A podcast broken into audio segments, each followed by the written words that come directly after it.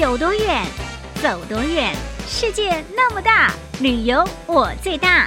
背起行囊，让我带你一起去翱翔。欢迎收听《旅游我最大》。各位听众朋友，大家新年快乐！欢迎收听二零二二虎道福道春节特别节目，我就是旅游小魔女林亚。听众朋友，你有没有听过一种什么叫做虎咬草吗？其实呢，它是在福建晋江非常出名的一种小吃哦，有点类似烧饼，但是呢，又跟烧饼截然不同。它内馅有花生，有香菜，再加上独家的蜜酱，真的是绝配。另外呢，雅慧还要带我们来走福州。最美的森林步道福道是悬在整个森林上面的步道哦，走着走着，福气就来了，Let's go！祈福送福，心服口服，福山福水，福人福事。二零二二春节联播，虎道福道。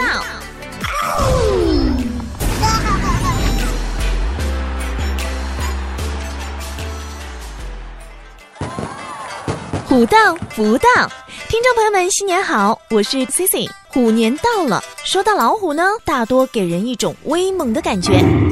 不过呢，今天 Cici 要带大家去吃的这道小吃，虽然名字也带虎，但是看起来萌萌哒哦。走着。在泉州晋江有一种非遗小吃，叫做虎咬草。这个名字是不是很特别呢？可能很多人都没有听说过，但是呢，在泉州很是出名。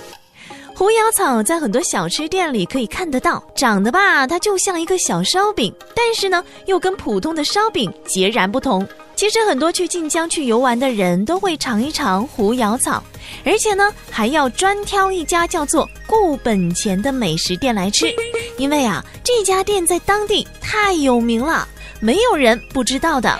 顾本钱的店主呢叫庄顾本，而虎咬草这道美食就是他的父亲庄永定研发出来的。烧饼源于北方，为了让这道小吃更加符合闽南人的口味，庄永定尝试过各种不同的馅料。一开始用的水晶馅，吃完不合口味，就换了绿豆馅。可是绿豆饼就是绿豆馅，我们跟绿豆饼工艺又不一样，最后改成花生糕。做完，亲戚朋友都说，这才是正宗的闽南味。别看这虎咬草看着简简单单，仔细做起来还挺繁杂的。光是花生糕的制作就要好几道工序，而且即便在机器化盛行的今天，庄老师依旧坚持手工制作，只为坚守本味。而狐妖草的饼皮呢，是用高筋面粉和发酵面烤制而成，上面呢画了一个老虎的头像。从中间切开之后，抹上甜辣酱，配上花生糕和香菜，这狐妖草啊，就算完成了。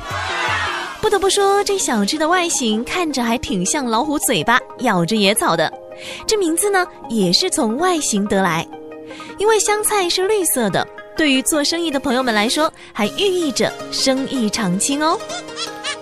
虎咬草吃起来香甜可口，中间的贡糖一咬就碎成渣了，搭配甜辣酱和香菜，风味非常的独特，特别有意思哈、啊。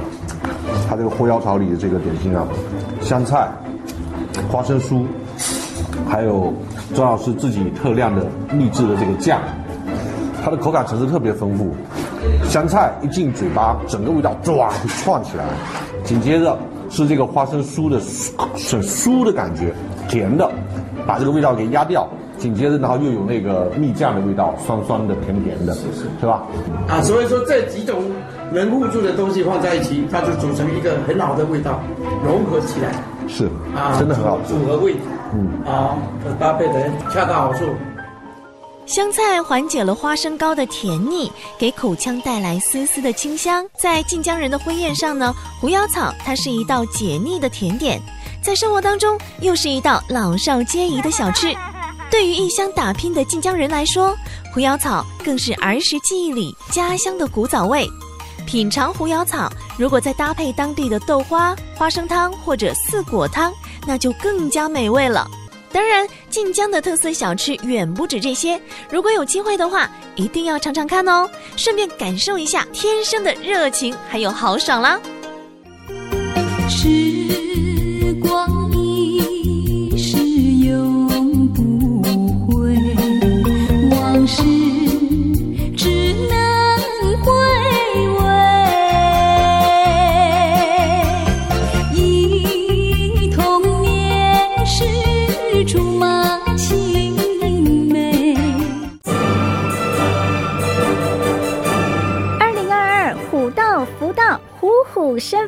风好气啦！欢迎继续收听《旅游我最大》虎道福道春节特别节目哦。